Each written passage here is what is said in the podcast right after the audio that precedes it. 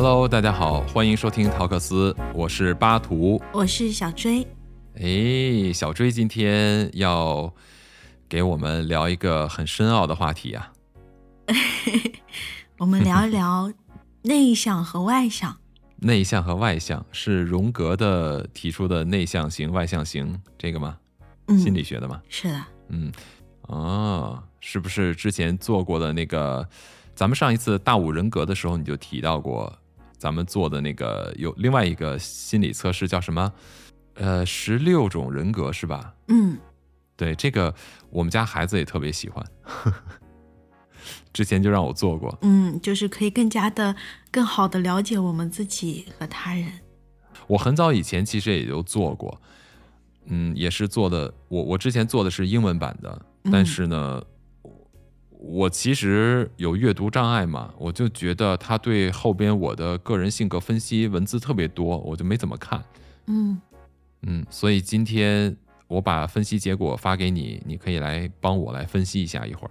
嗯，好，这样我就不用阅读了，好不好？好，我们相互分析。可以啊，可以啊。那要不这样吧，你先跟我们说说，你做完这个测试以后，你是一个什么类型的人呀？我是一个，其实我在看这些八个维度的时候，我就自己已经代入了，感觉自己是一个偏向外倾情感和内倾感觉的一个人。然后今天做出来了外倾情感，对外倾情感和内倾感觉，今天做出来的结果也是这两个占主导主要部分。今天是测出来是叫，等一下。执政官人格，执政官人格就是 CEO 那种执政官吗？还是国家领导那种？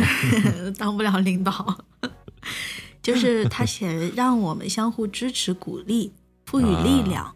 嗯嗯嗯嗯，那应该就是 CEO 那种感觉的人。当不了 CEO，因为这个逻辑型只有百分之一，感受型百分之九十九。那你把那百分之一的逻辑用在什么地方？跟我们讲一下呗。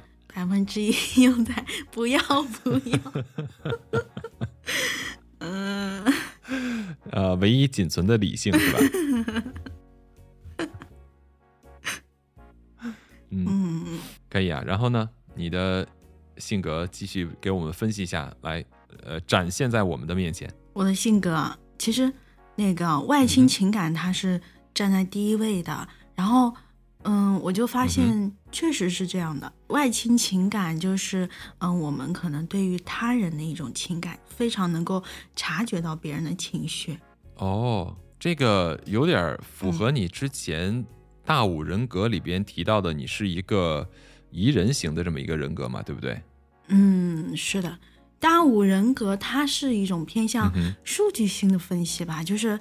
嗯，你五个维度的一种动态分布，但是它这个 MBTI 它主要是，嗯，我觉得可能是你更倾向于就是内倾还是外倾，然后里面的有八个维度的一个不同的感觉。哎，我打断你一下，你说到内倾和外倾的话，我觉得，呃，我也阅读了一些相关的资料。我们可能需要把内倾和外倾跟大家来讲明白一点儿。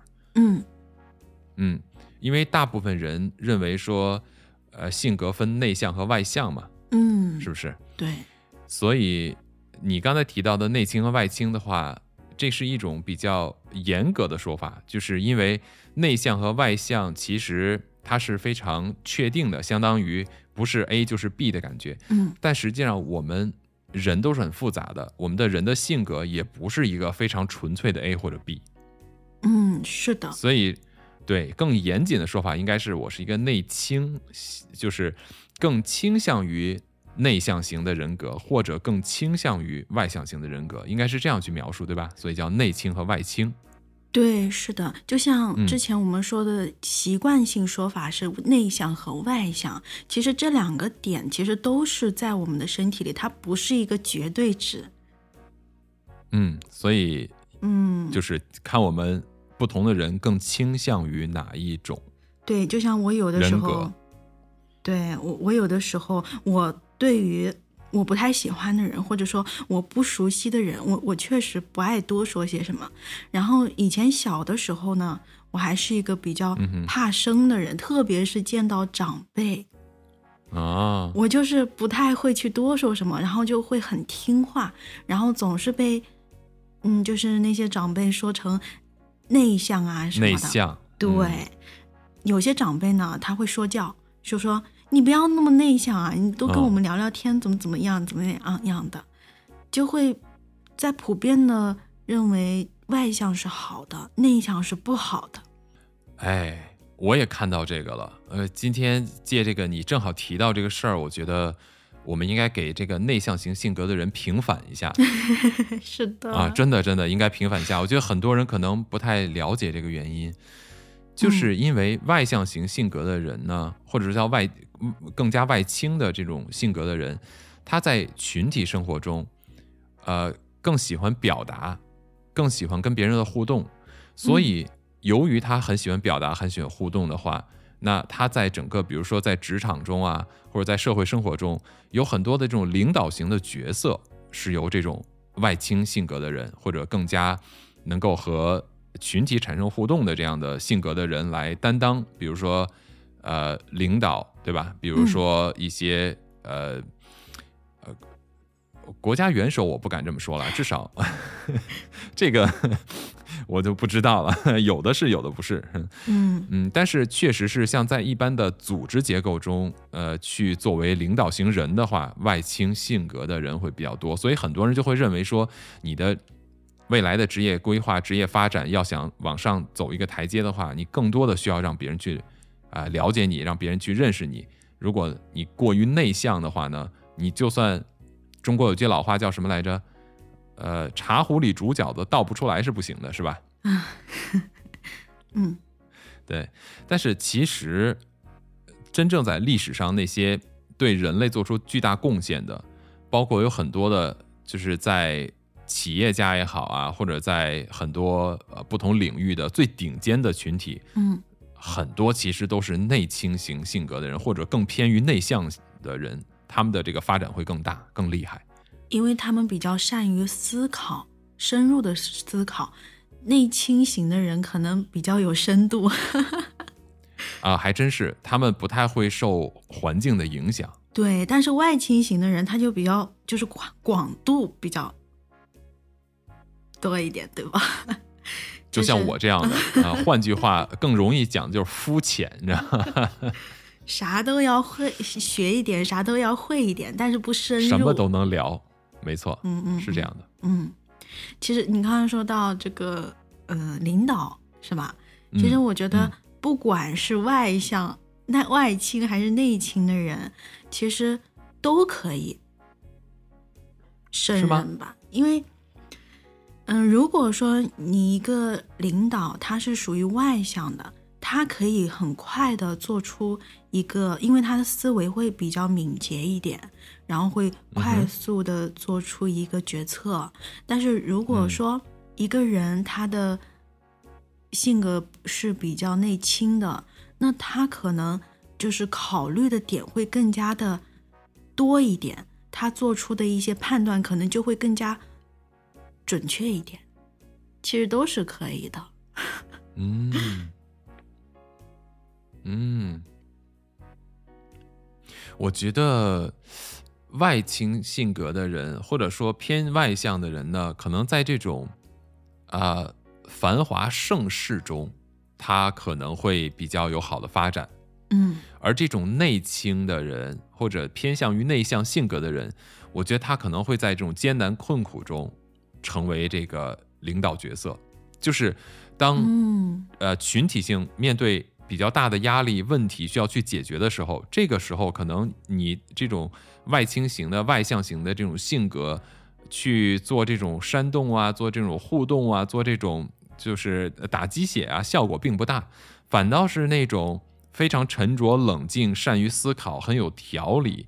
可以把事情一步一步让周围的人很清楚应该干什么的这样的领导的话，应该是在乱世中会更有这种呃影响力。我是这么觉得啦。嗯，是的，也有道理，也有可能。因为他比较呃，对，他就比较沉着冷静，而且可以呃把事情呃分析的很清楚，做出非常明确的这种计划和规划，让周围的人可以跟着他一步一步的去做什么事情，对吧？嗯，就不像外向型性格的人，可能更加是煽动型的，打鸡血啊、所以那个是在比较呃繁华盛世的时候可能会。多数还是取决于环境吧。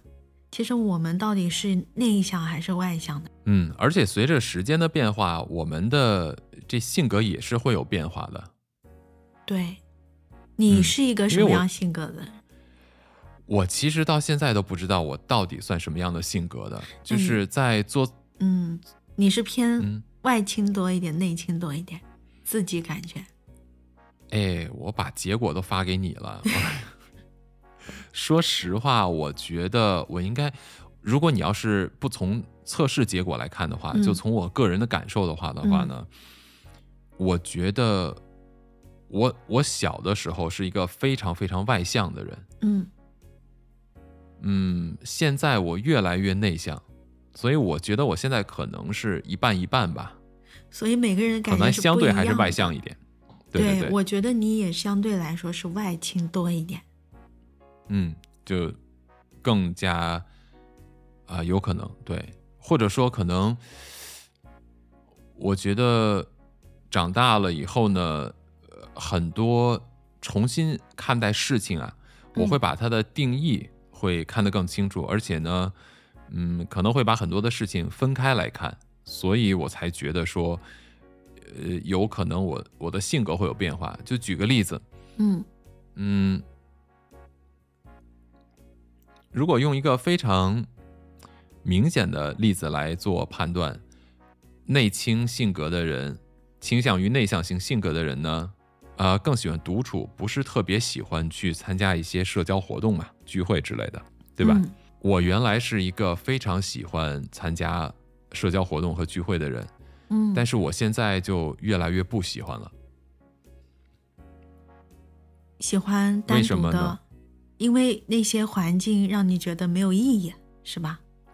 是，但是呢，如果说要是可以给我找到一群志同道合、兴趣相投，而且我还可以从他们身上汲取营养的这么一群人聚会的话，那我又非常的喜欢。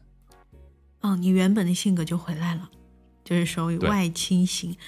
嗯，我这边看到你外倾直觉型站在最前面。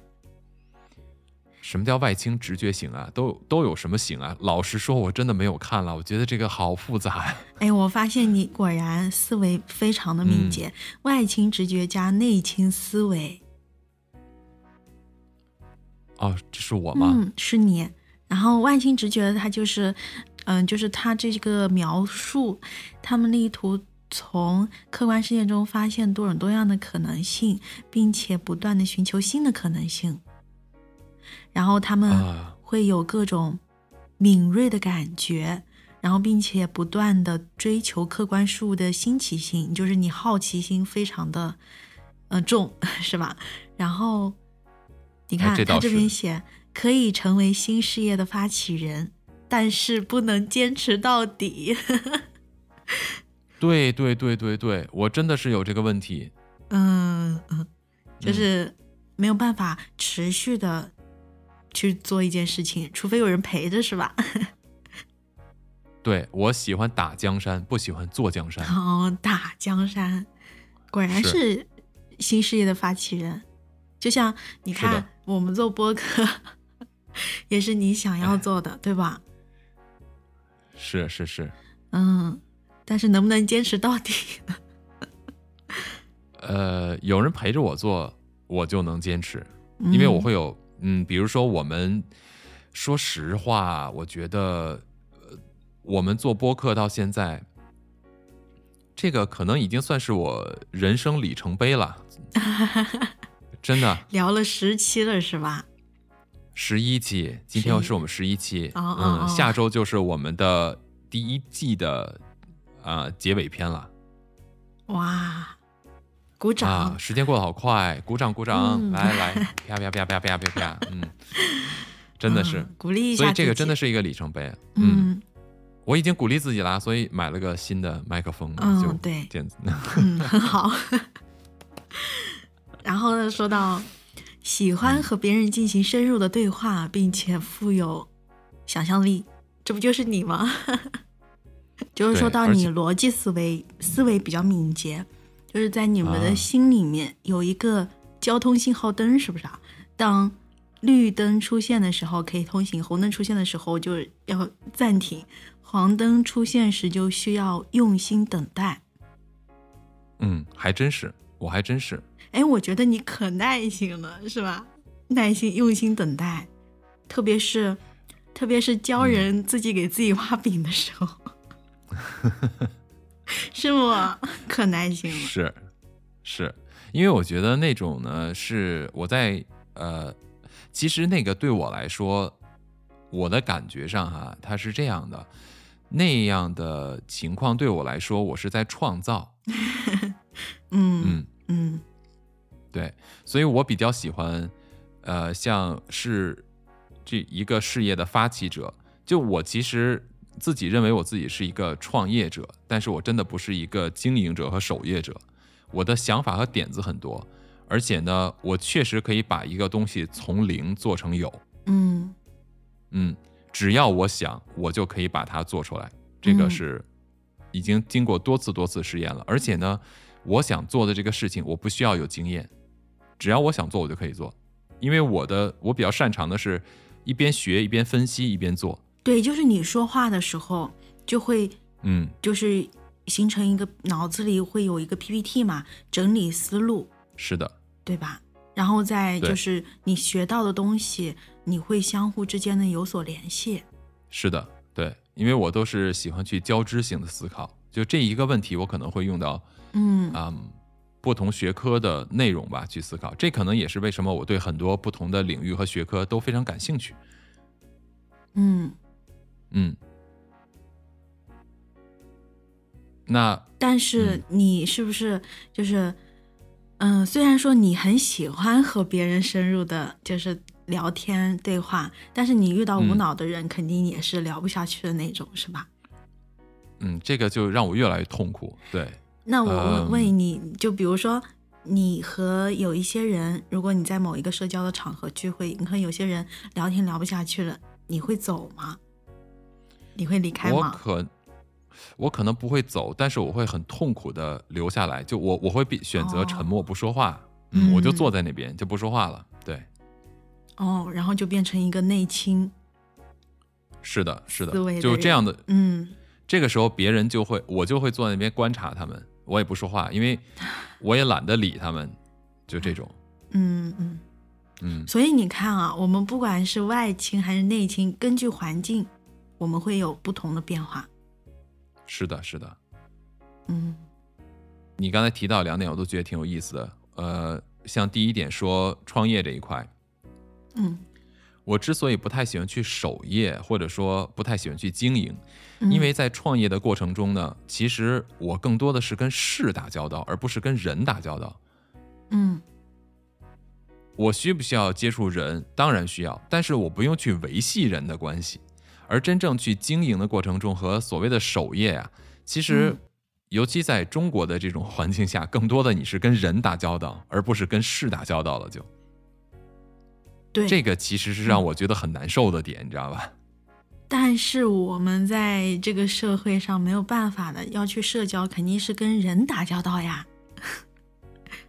是啊，就跟这个也是让我觉得很奇怪。你看，我是一个比较外倾性格的人，我喜欢跟不同的人接触，我喜欢跟人打交道。嗯但是呢，随着就是这些年越越来越老吧，我也不知道啊，就我可能对人的选择就会越来越挑剔。虽然我喜欢跟人打交道，但是就像你说，我喜欢跟有脑子的人打交道。嗯，那如果我平时接触的人，或者说我在某一个聚会中啊，或者认识到的人，他就是那种很没有脑子的话，嗯就会让我觉得我有那种压迫感。为什么呢？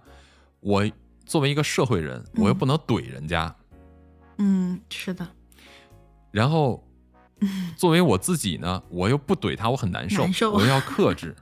啊。嗯。我给你举一个例子吧，嗯。我给你举一个现实例子。嗯。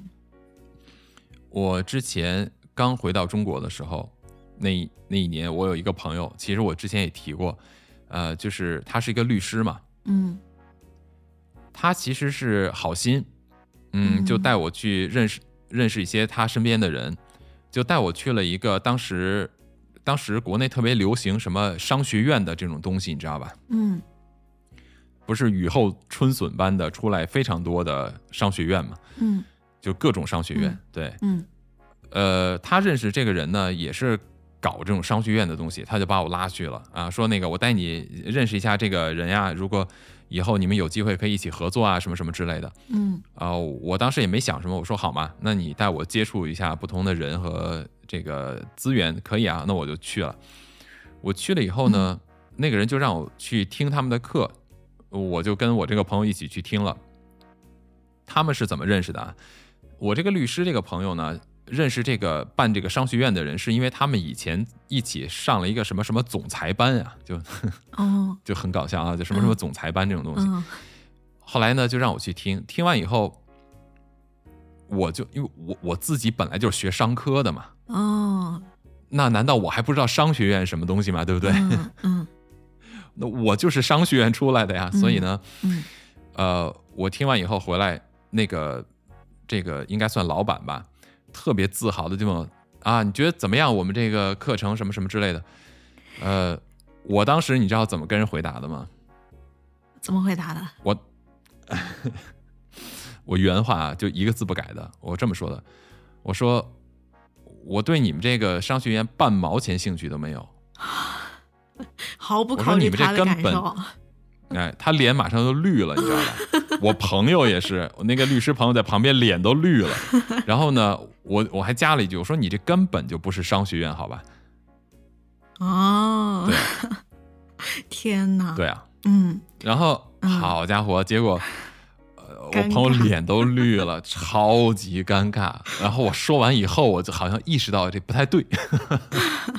你哦，你说的时候没不知道会影响完全没有，完全没有考虑这个，因为嗯我我当时就是我当时听这个东西的时候，我觉得很讨厌呀、嗯嗯，你你知道吧？因为很多去听的人都是那种小的企业主，嗯就私营企业主。你知道，说实话，我们我们改革开放以后出现了很多的呃私营企业主，这是事实啦，对吧？经济的发展，但是呢，这些私营企业主他们不懂一件事情啊，就是嗯你是懂商业和你会做生意赚钱是两回事，嗯你知道我的意思吧？嗯你是你会赚钱，你也赚了很多钱，不等于你是个企业家，这完全不是一个东西。就他理论联系实际 不行，就是不是理论和联系实际，就是他没有任何理论基础。啊啊，啊我如果我们谈商业，如果从理论学术层面来谈的话，它是研究整个学术背景，而不是研究你能不能赚钱。就好像嗯商学院的教授，他懂得商业逻辑，他懂得呃，他知道如何研究商业环境、金融环境、经济环境，不代表他会赚钱。嗯嗯嗯嗯会赚钱不代表他有理论基础，嗯，这完全是两个东西。嗯嗯理论和实际结合的不够，就其实应该严格来说，他根本不知道什么叫理论。嗯嗯，就这个意思，对吧？你比如说，呃有人就说什么，哎呀，谁谁是经济学家，他炒股肯定很厉害，炒股嗯跟经济没有任何关系。就像我那个朋友也一样，我我现在不是和我那个数学家朋友在录一个关于数学的一个播客嘛，嗯，啊，正好打个广告，叫法拉数，叫什么？法拉数，法拉数数字的数，哦，对，不知道为什么呢，是吧？法拉法拉其实就是法拉，法拉就是 philosophy 那个呃 follow。哦。呃，法拉就是对爱的意思，就是爱数的意思，爱喜爱数数字，热爱热爱数字，哦，热爱热爱数学的意思。嗯，对，热爱数学，对，嗯所以叫法拉数，嗯。就是、对这个意思。嗯。嗯，所以呢，他也一样，他是个数学家，很多人就会认为说，因为他是数学家，所以他数学很好，所以他就可以去，比如说当精算师啊，什么就可以赚很多钱呀，或者学金融啊就可以赚很多钱呀。这个就是因为很多人根本不懂数学是怎么回事嘛，有认知偏差是吗？呃，完全的认知偏差，就知道个一星半点，好像有点关联，就认为这个东西可以往在一起放了。这个就是我为什么当时无知且自信。哎，真的是无知且自信。嗯，这个就是当时为什么上一期打个广告，咱们现在全程全是广告，就能联系在一起啊！你说心里的东西是不是就相互相通的？其实很多都是。哎，对，既然咱们都说到广告了，那。嗯，那我们就直接插入一段广告吧，好不好？好，那就广告之后咱们再回来。根本没有广告嘛，先把空位打出来。嗯嗯，对啊，这广告位啊，空着的啊，大家可以需要的话，需要的话随时插入。对，随时插入。OK，嗯，好。欢迎回来，广告结束了，欢迎回来。对，嗯，所以呃，继续刚才说的，就是我觉得他很讨厌的点。当时我没有任何的想法，也不去没有思考过任何他对方的感受的原因，就是因为我觉得这个是对很多人的不负责任。对，嗯嗯，他们本来就不懂，你还把这些概念混淆，然后来赚他们的钱，我就很讨厌这种啊，就是。对对对，像这种情况下，就特别会消耗你的能量。是，这种的话，我就是一个不太喜欢去浪费时间在这样的人和这样的群体上面。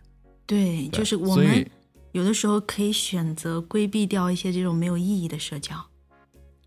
对，这种算不算是由于内倾的部分的性格导致的呢？可能也有一些影响吧。所以说，是吧？嗯，对，主要我觉得我们。嗯，到底是喜欢社交还是说嗯喜欢独处？其实我们要去明确自己到底就是这些东西可以给我们带来什么样的收获，给我们获得什么样子的能量，或者说我们从比如说你从这个社交当中，嗯，跟他的对话当中，或者说是嗯你听听他说了这么多，你可以感受到什么样的价值？如果他对你来说，是没有任何价值的，你看就会消耗你的能量，对吧？对，其实这一点上的话，跟呃性格本身，不管是内内向型的、外向型的、内倾外倾的，其实本质上，如果我们自我认知有变化的情况下，我们可能在选择我们的方式上也不一样。这个其实要谈到，呃，就是荣格提出的人格的这么一个理论了。就是我们经常会听到人格、人格、人格，对吧？包括可能关联相关的一些词，我们会听到的，像人格独立呀，嗯，像这个呃人格高尚啊这种东西，嗯。但是有没有大家是不是非常清楚人格的定义是什么？就我们所说的人格到底是什么？很难去定义吧，这个。哎，其实荣格就给出了一个非常明确的定义。哦。哎，荣格对人格的解释呢，就是从心理学层面，荣格对人格的解释是说，嗯，人格是一个人的思维模式和行为模式的总和。什么样？什么意思？就是你的人格是什么样的，根据你的思维方式以及行为方式来进行判断。嗯，比如说，一个独立的人格应该具有独立的思考能力和独立的行为能力，他才具有一个。完整独立的人格，嗯，如果说他的行为受他的思想支配，而他的思想受别人来支配的话，那么就类似于小孩儿，嗯，或者一个非常依赖于其他人的人，或者被别人所控制的人，他没有独立的人格，嗯，就这么个意思，他只是别人的附属品。哦，就像咱们上一期聊到一个很讨厌的事儿嘛，说，呃，对吧？以前有些地方说女人不能上桌吃饭，嗯，那么当地很多女人真的就不上桌吃饭，你说她有独立的人格吗？从思维方式上她独立吗？她是由于这个所谓的传统告诉她应该如何思考吧？嗯，她的行为是不是根据这个来进行被支配的呢？哎呀，这种就很讨厌，嗯，所以说，这个就是荣格提出这么一个人格的问题。当我们明确了人格的定义和它包含的内容的时候，我们其实就可以更好的去对自己进行一个认识，也可以对别人进行一个认识嘛。是的，嗯，所以我觉得可能越独立的人格啊，你从思想层面的话，就越去寻找一些也具备同样思考能力的人，不管。他的观点如何？但至少是出自他的思考。如果说，你看咱们那个测试里面，我记得有一个题目问的是说，你是更关注于一个人的看对事物的看法呢，还是更关注于啊这个事情的事实和真相本质？嗯，那这个题其实我当时做的时候印象很深啊，因为我觉得很难选。我就觉得可能是更感性还是更理性一点吧。嗯，这道题这个就很，这个就很难说哎，因为我觉得这个题如果只是这一句话，它没有一个前提的话，我真的不知道怎么选。嗯，对，有些题目它就是这样非常大众的。对啊，就是你像如果像以这个题为例的话，那么每我是尊重每一个人的对事物的看法的。这是我本身尊重的，嗯，但是你在现实生活中你会发现，有的人胡说八道，你怎么能尊重他的看法呢？就是他的看法不来自于任何他的思考，他只来自于不知道是专家还是什么他听来的东西啊，嗯，或者抖音上面吧，不知道，他就认为这个是真理，拿出来说这是他的看法，那这种东西就有点胡扯嘛。第二一个，你比如说，还有些人特别。我我碰到过的一些人是让我没有办法去，啊，得，咱们又开始吐槽了，这是对，理解。碰到过一些，是就会让我觉得，嗯，没有办法去认同或者说尊重他的看法，是因为胡搅蛮缠，你有什么好尊重的这个看法？这就不叫看法了吧？所以我觉得这个问题的很多前提是没有定义的。那没有定义的话，我想的比较多，我就很难选择。对，就对于那些非常非常愚蠢的人，真的是好可怕，而且他们是没有没有任何的逻辑的。怎么说呢？就是他们可能就是没有任何的预兆，就会出现在你的就是情况当中。生活里边，对，对你不受控制。对对对，所以然后就这样的情况就会，嗯，呃，这种会让我非常的不舒服，很难受，很难受，然后就变得就是有点内倾思维。是这个时候我就想逃跑，或者说就是我懒得理了，我就回到我自己的世界就好了。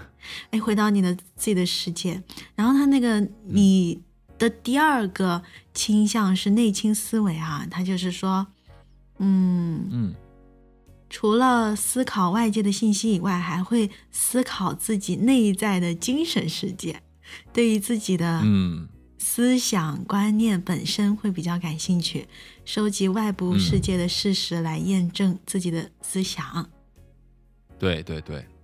那你有时候会不会就是嗯跳脱出来，然后站在一个第三者、旁观者的角度去看自己啊，去感受自己？比如说当下的情绪啊，什么样的？哇，这个境界太高了吧！我觉得这个应该前提是你能做到无我境界，再才能真正跳出来看自己吧。嗯，我觉得我偶尔会这样子旁观一下哇，那你那你好厉害！嗯、我我觉得我很难，你我最多能吗？我最多能做到反思一下吧。反思一下，对，就我很难跳脱出来，从第三方角度来审视自己，真的好难呀。但是我觉得有的时候还是需要这样子的，是需要，这确实需要，只是很难做到，因为这可能需要强大的对他人的同理心才能做得到吧。嗯，对，就是 讲到同理心了，对，就需要非常强的。共情能力，对，能够与自己共情，九十九的可以，对，百分之九十九的感受型是吧？是啊。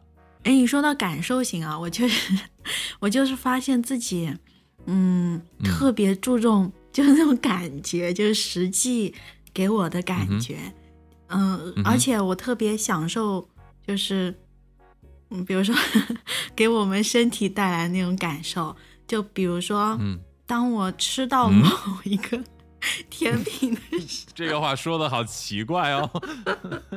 那就比如说，我当我吃到某一个甜品，或者说我想要吃的某个食物的时候，我就觉得它好吃就行了。我我就只在意我的味觉跟嗅觉，我就我就非常就好就好开心。然后我吃那种感觉甜品的时候，我会享受这个过程。你呢？你会有这样的感觉吧？你也有。你这个就是完完全全的怎么说呢？你是用荣格心理学的这种理论方式来歪解，或者说来掩盖你不想克制欲望，是吧？这个事实。对。你刚才那个完全就是对欲望的满足带来的快感，好不好？还是？对啊，那就是重视那个感觉嘛，是吧？这个跟心理感觉没有多大关系吧？有关系啊，嗯，我在吃的时候，我就感觉内心就快乐，内心 超级满足。这个这个不是从共情来的这种心理满足。嗯，好吧，共情我也有共情，嗯，就是说到外情情感嘛，嗯，就是说，就我能够察觉到别人的情绪，然后对别人的情绪会比较的敏锐嘛，对对对，就比如说，有人给我画饼的时候，我可以感觉到，嗯，但是你是。百分之九十九的靠这种感受的人，所以说，嗯嗯，只要你感受对，就画的饼你也会去张嘴咬，是吧？嗯，对，这个饼好吃，我就是我就 我觉得这个饼好吃，我就想尝一尝，哎，尝一尝它是好吃的，那我就吃下去吧。啊，关键是没有味道不要紧，你自己可以编味道。嗯，想象力这个。这个得带入点哦，就是，嗯，其实我有的时候非常容易去带入情感当中，比如说，嗯，我，嗯，就很容易触景生情的那种，就是，比如说我吃到了某一个食物，让我想起了某一个人，比如说这个食物，嗯，是和他有关，或者说我和他一起吃过，我会。进入到那个回忆的状态里面，或者说，哦，我到了某一个地方，也就是这个地方跟我以前的某一个回忆点非常相似，或者说跟某一个人一起去过那个地方，然后我就想会想起我和他之前，比如说在这里我们一起做过什么。啊，嗯，哎。那如果要是美好的回忆的话，对你来说是一个不断的可以去重新回忆的，每一次都觉得很很很开心的。但如果是不美好的回忆，那也会对你有不断的打击和伤害吧？会有影响，是吧？对，会有影响。哦，那就是你一旦其实我还是能够很快的，就是跳脱出来的，就毕竟那只是一个回忆而已。就不会再陷入陷阱，就是会回忆一下，但是你不能一直陷入那种固定化的、固定型思维那种里面吧，是吧？嗯嗯，对，没错。嗯，这个我就在想，就是你像我们既然说到的是荣格的心理学的部分的话，像你刚才提到的这块。是不是跟人的一些情节是有关系的呀？经历过的，嗯，情节，情节是情节，一般是指说个人在无意识的状态下生成的一种成分。嗯，对，嗯，对，所以，所以呢，对某件事、某某个人或者某件事情有什么样的情节，嗯，可能就会给你带来。对，不一样的一种一种感受吧。嗯，对。嗯，情节其实我要是没记错的话，好像情节的话，呃，不同的心理学家对他的这种定义和解释是也是不一样的嘛。我，嗯就我在在这一期咱们录节目之前，我不是要看一些相关的资料嘛？我印象中好像提到说关跟情节有关的，嗯，荣格还有一个非常有名的叫做弗洛伊德的这么一个心理学家啊，他们两个很有意思。这就要说到他们俩的一个关系问题了。嗯他们两个其实年龄相差二十多岁。哦，他们都是精神分析的吧？对对对，嗯在这个呃荣格年轻的时候呢，就认识了弗洛伊德，因为他非常喜欢弗洛伊德的理论。嗯后来呃他们又就变成了这种忘年交啊。然后弗洛伊德呢还介绍他去当了什么精神什么学会的什么呃这个主席类的这么一个职务吧。嗯据传说，第一次弗洛伊德和荣格见面时候，他们不停的交谈了十三个多小时，就一直在聊，一直在聊。嗯对，就有点像，呃，秦孝公和商鞅第一次 就真正谈话的感觉，三天三夜不吃不喝不睡的感觉。哇对，嗯后来呢，随着他们的研究的不断的深入，他们在研究方向上也出现了一些分歧。嗯，到最后的时候，他们就还是最终分道扬镳了嘛。那我想说的这个情节，就是说，像弗洛伊德和荣格，他们在对情节的这个呃这个定义上边，就是有一定的是差别的。哦，他们的定义分别是什么呀？嗯，你这个考到我了，这个我就得专门去查一下。哦，嗯，嗯，情节这个名词解释有点搞不明白，嗯，是我理解的那种情节吗？不是吧？是这样，嗯。荣格荣格理论派有你你你想的是，比如什么恋母情节、恋父情节呀、是不是？嗯嗯。对，这个是呃有的，它也叫这个叫斯底帕斯情节哦，哦，对，它是普遍的、共通的这种，嗯嗯都有。嗯呃，当然，这个是弗洛伊德认为它是普遍的、共通的。嗯那荣格这一派呢，他就认为情节与创伤经验也许有关系，也许没有关系。比如刚才咱们提到的，你说你到某去到某一看到某一个人或某一个事或者某一个地点，你可能会想起跟某一个人曾经在这里的一些回忆。那其实这种、这就就是你的曾经过去，嗯。然后带来的今天的对这一个地方的一些情节，就包括比如说思乡之情，其实也是对你从小生长的环境的一个情节嘛。嗯，对，嗯。就是说喜欢回忆一下，对，他的说的是说，呃，弗洛伊德，呃，就荣格这一派呢，他认为说，任何的情节的核心啊，都是一个共通的经验模式。嗯，荣格这一派管它叫做原型。原型，荣格提出这个原型呢，它的定义就是说，是集体潜意识中，这个荣格所发现的人类不分地域、不分文化的这么一种共同的象征，就叫做它的呃这种原型。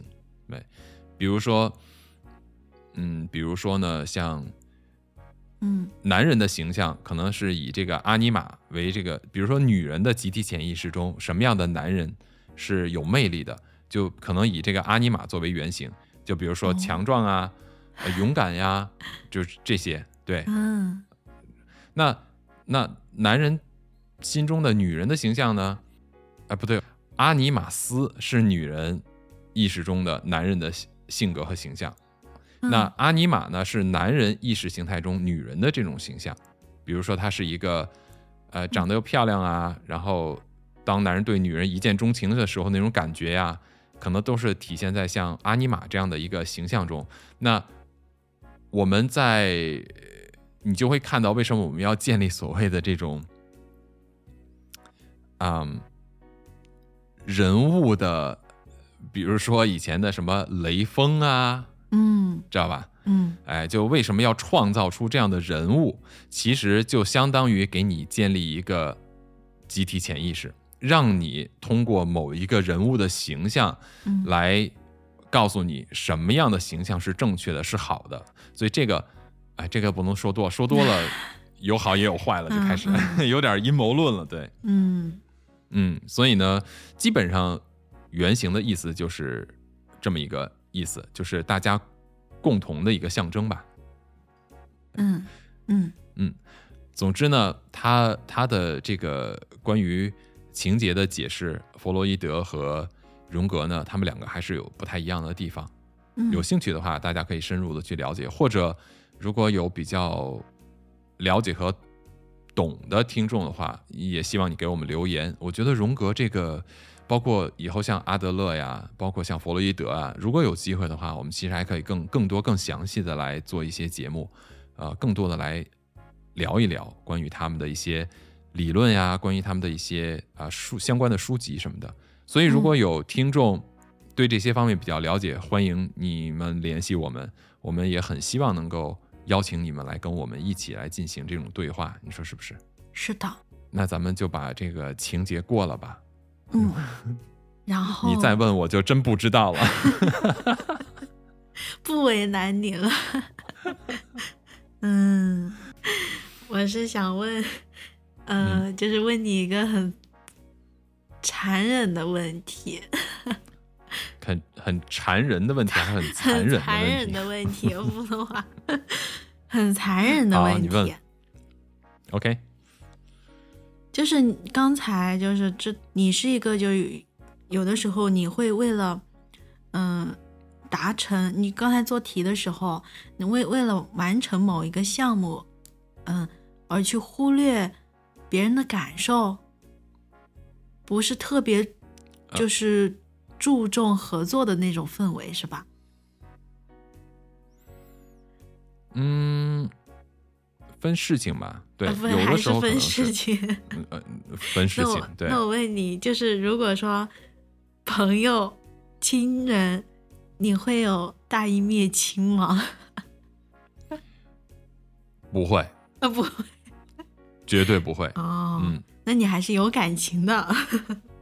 嗯那肯定有嘛，对，嗯就是这个时候，比如说我的做法对不对？那显然是不对的。但是呢，这个做法从我个人角度该不该做？那显然是该做的，是吧？哦嗯，所以外倾思维也不是站在特别前面的，你是排第三。所以外倾嗯思维的人可能就是以客观的资料为依据，以外界的信息激发自己思维的过程。嗯，我觉得这一点上我还真的是是这样的。对嗯我是比较喜欢去寻找一些有根据的东西，我不喜欢道听途说，或者说因为他是专家跟我说对，我就相信他。嗯嗯，我不是这样的，我一定要看到具体的数据，那不能你说是谁就是谁，对吧？嗯 我经常举例子，很多人就说哇，博士好厉害，哇什么？其实说实话，因为我接触的这种就是有博士学位的人很多嘛，嗯其实你真的跟他们接触以后，真正的拥有博士学位的人的话，或者是真正是因为热爱研究某一样东西或者某一个领域的人，他们获得的博士学位的话，他们不会觉得自己很厉害，反倒是他们觉得自己很无知。嗯，你像我 我的朋友这个数学家，他说的最多的就是，他是我什么都不懂啊，就这个我不懂啊，那个我也不懂啊，对，嗯都不懂，对嗯他只知道自己研究的那一点东西，对。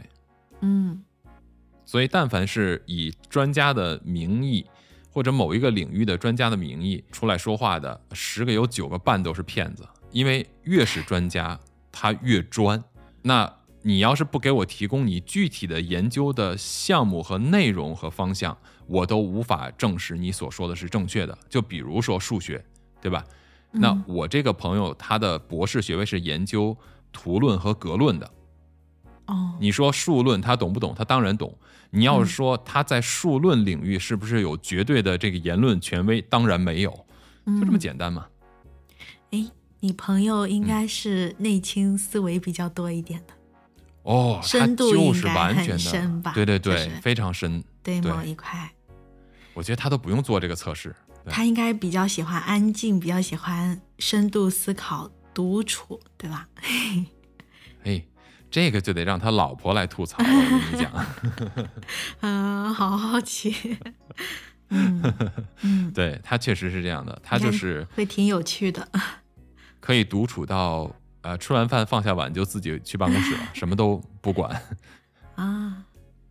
而且到什么程度啊？就是他的父母来他家，嗯，然后呢，他老他们吃完饭以后，他放下筷子碗，因为他平时不怎么说话的，他跟他父母也不怎么说话的哦。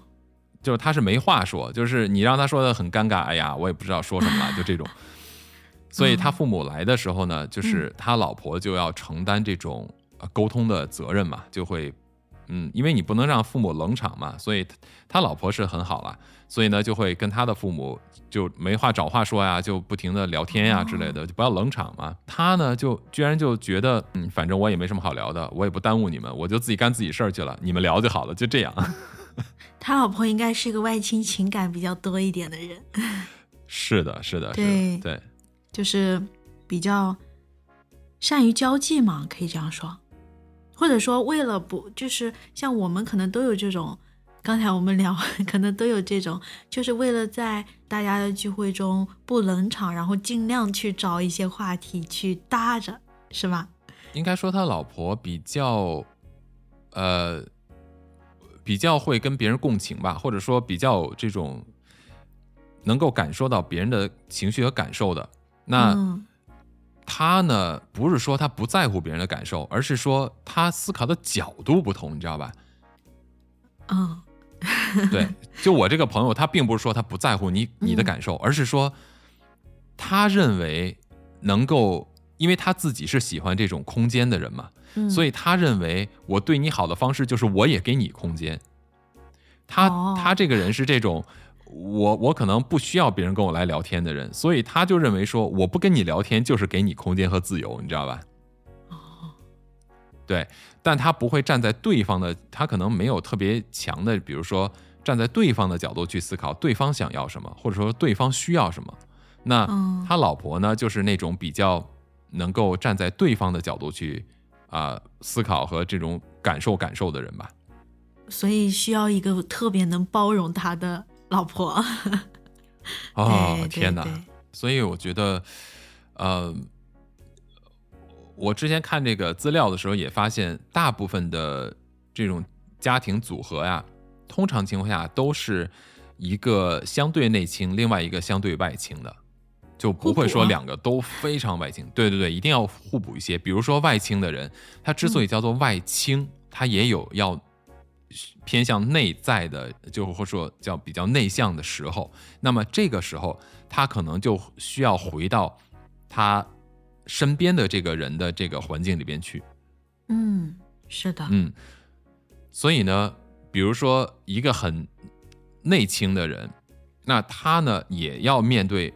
外在的群体，那这个时候他就需要一个有这样功能的人，或者说有这样情绪人，帮他挡架。说白了就是挡在他的前边去处理这些相关的问题。嗯，那所以说，我觉得为什么说呃了解这个呃十六个人格的这个理论是很有。意义的，或者说我们做一些心理测试啊，或者去阅读一些荣格心理学或者任何的这种心理学的一些书籍和理论是有一定意义的。嗯啊，对，对不起，是很有意义的。就是因为如果我们两个人在理论层面上不懂的话，我们就不能够非常明确的、清楚的知道对方为什么这样来行事，也就是他的行为为什么是这个样子的。嗯。所以呢，就会产生非常多人与人之间的矛盾呀，这就是没有办法建立相互的理解嘛。嗯，我觉得任何的理解都是建立在认知的前提下的，没有认知无法理解。嗯，是的，对吧？你对自然科学没有基本的认知，你怎么理解大自然的现象？这是不可能的。就像比如说，他今天。会比如说闹情绪啊，什么样子的？嗯，说出了比较严重的话，影响了你。那可能如果说你会就是有就是对他比较熟悉，或者说是你从他的角度去考虑问题的话，你就会想，他今天可能是遇到了一些事情，而说出了比较伤人的话，你会去关心他。说出什么样，就是发生了什么样的事情，而不是觉得他这个情绪是对你的，他这个情绪是故意，他只是对你这样子，不会往自己的身上去靠。是是是，对的，嗯，但是这一点上呢，其实相互的，有的时候另外一方也需要自己能够去掌握。尺度，也就是你不能够因为对方理解你，你就肆无忌惮，就觉得理所当然，这是不可以的，对，嗯，对吧？我觉得，嗯。嗯，关系上还是应该两方都要进行努力和自我调整。我知道我的问题是什么，那么别人已经给我足够的耐心和关心了，也有足够的忍让，我叫自己不能蹬鼻子上脸嘛，说直白一点，嗯，我要自我也要克制自我去调整。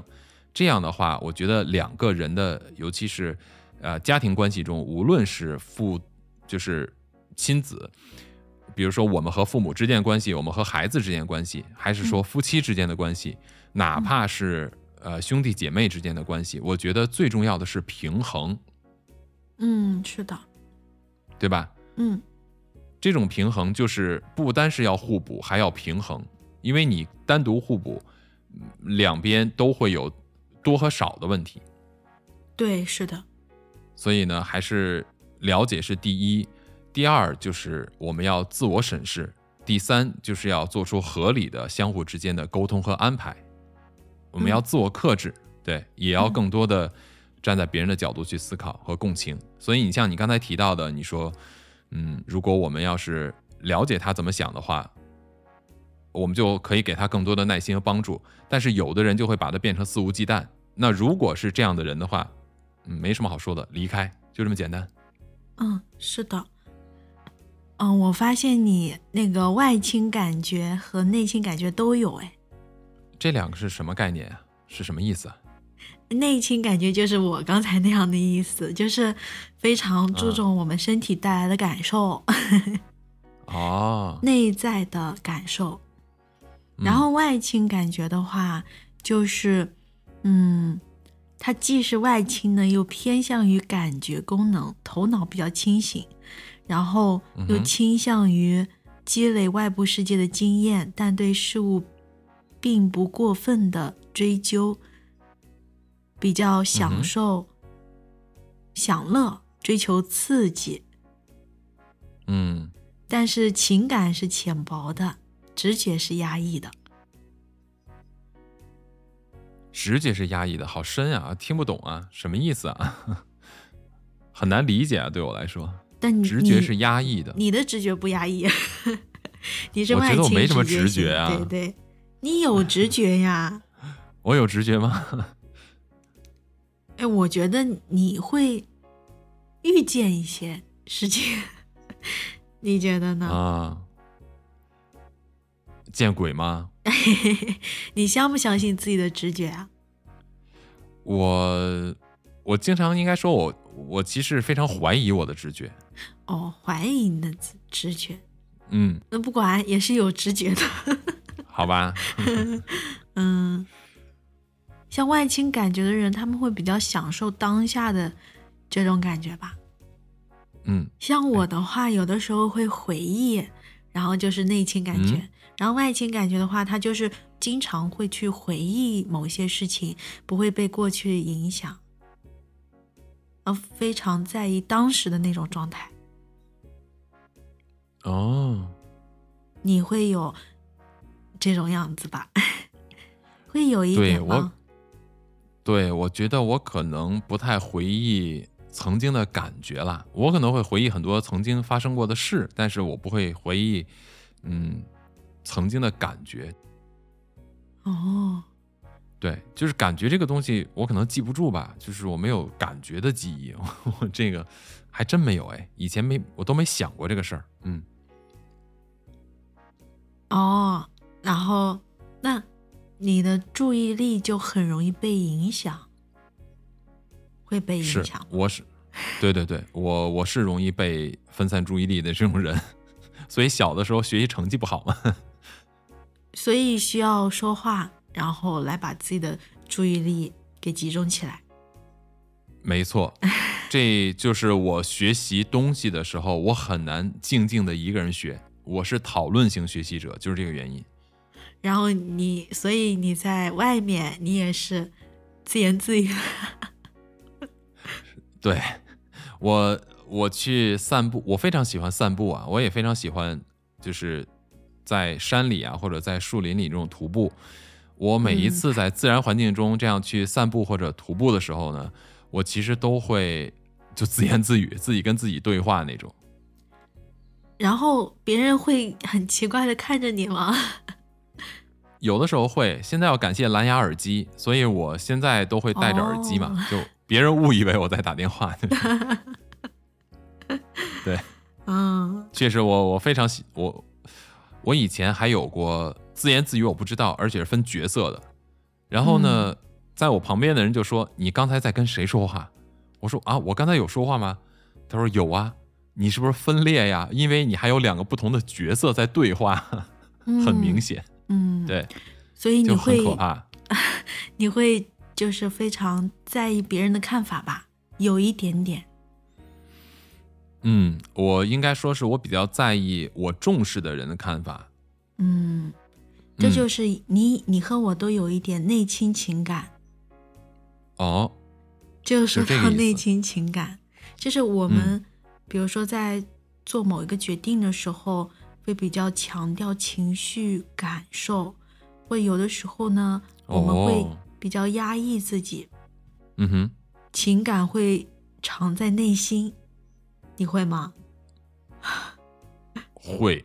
其实我觉得，我不知道是不是每个人都有可能这样。越是我重视的一些情感，或者说我的一些深层的伤痛吧，我可能嗯都会、对，就是藏在很内在，我不会把它拿出来。即便是别人看我是一个非常，呃，我我们叫外向好了，我们不说外倾，我们就说在别人看来我是一个非常外向的人，但实际上我对我最内核的东西是藏得很深的那种，永远就封存的那种，再也不会提的。哦，嗯你的内心情感还就是占据着比较多的呢。嗯，我是一个看起来表面戏很丰富的人，实际上我是哦内心情感比较丰富的人。对，所以很多确实很多人不了解我。对，嗯，现在是了解你了，说明这个测试还真的很准哎。是挺准的。我觉得如果这个测试的问题要是能够再更加细节明确的话，我相信还能够更准。嗯嗯，就像我说的，我在做题的过程中，有很多问题啊，如果没有前提的话，我不太清楚我到底应该怎么选择。嗯嗯，所以这个结果呢，我只能说，应该可能，如果让我让我个人感觉的话，我可能百分之七十吧，我觉得应该是准确的，因为做题过程中确实有不少题，我都觉得你这没有前提，我应该怎么回答呢？这种感觉。诶，做这个测试可以快速的了解某一个人。啊，这个大家以后相亲的时候哈、一定要带着测试去。先让他做个测试，对 看看跟自己匹不匹配。对，你啊刚才说这什么八种不好。嗯，啊，有什么不好的啊？这样子不就是少了探索的乐趣了吗？哦，你好自虐呀、这个不是自虐，这个是享受，享受感觉呀，是吧？啊！哎，还真是哈，不不管它这个过程是酸甜苦辣，都是一种感觉，是吧？对，享受这个过程就行了，啊，你果然你不然你就已经知道他是一个什么样的人，已经知道结果，知道你们的结果，那有啥意思呀？好吧？对我这种还是有一定理性分析的人的时候，我就实在不理解你这个想法。嗯，嗯，所以你是那种如果没有结果就切断关系的人吗？啊，不是不是不是，我只是觉得说，对我只是觉得说我可能会，如果能够通过理性了的分析看到他的一些我肯定不想要的东西，就 OK 了嘛。哦哦哦，对，嗯对，嗯，我有一些人或者他的做事方法，或者他的一些价值观，你要是不先看清楚的话，那后边很麻烦的吧。嗯，是的，像嗯我们内心情感的话，就会比较喜欢真诚一点的人，坦诚一点的人，然后不喜欢那种虚情假意的这种人。嗯，哦，虚伪的人是我实在无法接受的。虚伪的人，如如果知道他是一种，他是一个虚伪的人，可能就会屏蔽掉他。啊，我就是这样的，对，所以我一直就是开玩笑的说，我的座右铭就是宁做真流氓，不做伪君子，你知道吗？嗯，还有，嗯、你是一个外倾直觉型的人，那跟你相反，内倾直觉型的人，嗯哼，嗯，就是非常有预见性，他们就好哦像有先知能力。哎我觉得这样子的人可能可以给人家算命啊。哈，这好恐怖啊！这个，他们啊，就是力图从精神现象中发现各种各样的可能性，不关心外界的事物，脱离实际，善于幻想，观点新颖，但是有点稀奇古怪。荣格这个听来好像，艺术家对荣格 是的，嗯、哦。荣哥认为 艺术家属于这样的 类型。听着就很艺术家，我觉得。嗯，就果然是和你相反的，是吧？你是完全毫无艺术概念的。哎，我是完全没有这种艺术概念，对，所以让我去看什么艺术展这种东西，是很痛苦。我真的看不懂。哎，然后他们有很敏锐的洞察力，因为他们的直觉很准。哦哎，我在想，这样的人，他们去做侦探，岂不是很厉害吗？又有预见性，又有洞察力，破案他们的啊预见，他们的预见性和洞察力应该是不缜密的吧？应该是建立在想象的基础之上吧？嗯，如果说他同时拥有内倾思维，那就应该可了不起了，是吧？好恐怖啊！这种人，对，嗯，就是他想要做某个坏事的时候，你可能就他就会反侦查，做的非常的严密。没错没错。我觉得刚才你这个分析的不是什么八种，呃就人格的这叫什么？那那个词叫什么？八什么？八个维度吗？八个形态，八个什么？八个维度吧。刚才做的这个测试的人的性格的八个维度，说完以后呢，我觉得你这个跟这个跟算八字儿有什么不一样？感觉好像在算命一样。嗯，这样可以更好的了解我们自己嘛。算命也是这样的。对对，其实人格也不是说全部都是百分之百展现出来的，因为嗯，荣格里边还提到了一个叫做人格面具。哦，哎，就是人格面具呢，就是人们在别人眼中的形象，通嗯常就是我们讲的社会人的形象，或者嗯。比如说一些公众人物，他们嗯。会有一种这种公众所期许的一些形象，嗯，所以这个就叫做人格面具。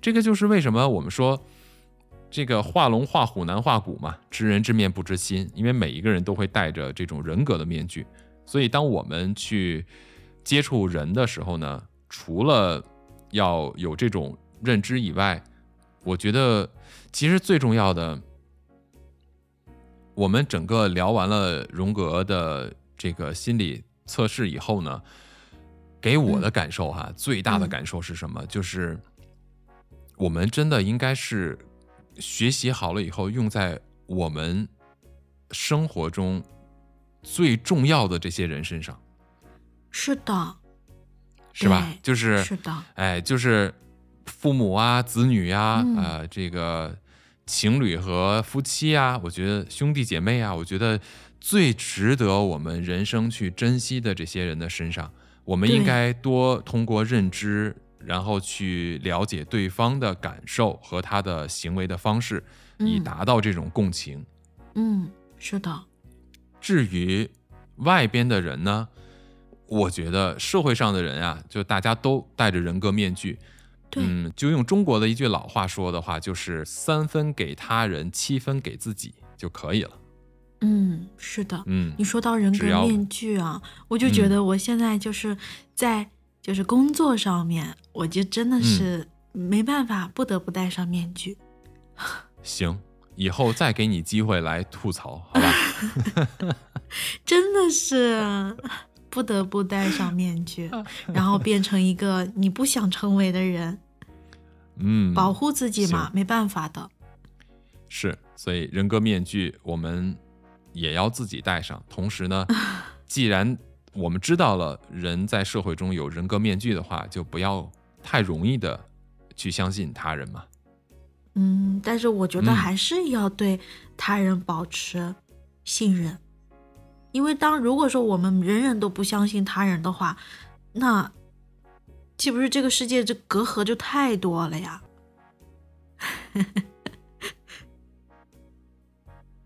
嗯嗯，好大的话题啊！又扯到另外一个话题了，是吧？信 任与不信任，对吗？哎，这个，嗯，社会心理是呃这个。叫叫哪个心理学家？嗯，社会心理发展理论，他有提到一个，就是人从嗯哪个时期，他会有一种就是不同的阶段嘛？好像有信任与不信任。我们下次可以聊 这个。好呀，好呀，好呀，好呀，这个我还真想知道。嗯，尤其人的在不同的年龄阶段，是吧？嗯，是的。哎，这可能也是。多学习一些啊！对于我这个现在正处于三个十几岁的小女孩的这个，哎，老父亲的角色真的是可能会有帮助。妈呀，可不容易了，是吧？三个十几岁的青春期的小女孩，哎呀，我的天哪！对，更加了解他们。嗯，没错。所以啊，听我们节目的男性，OK。如果你们还没有孩子的话，想生女儿的，觉得女儿可爱的，嗯，想清楚，想清楚，先打个预防针是吗？对，嗯嗯，好吧，那咱们今天跟大家就先聊到这儿，嗯嗯，那我们下期再见，欢迎收听陶克斯，咱们下期再见，拜拜，拜拜。嗯，我是喜欢一边深入一边对话，一边深入一边对话。是吧？还想要破案呢，是吧？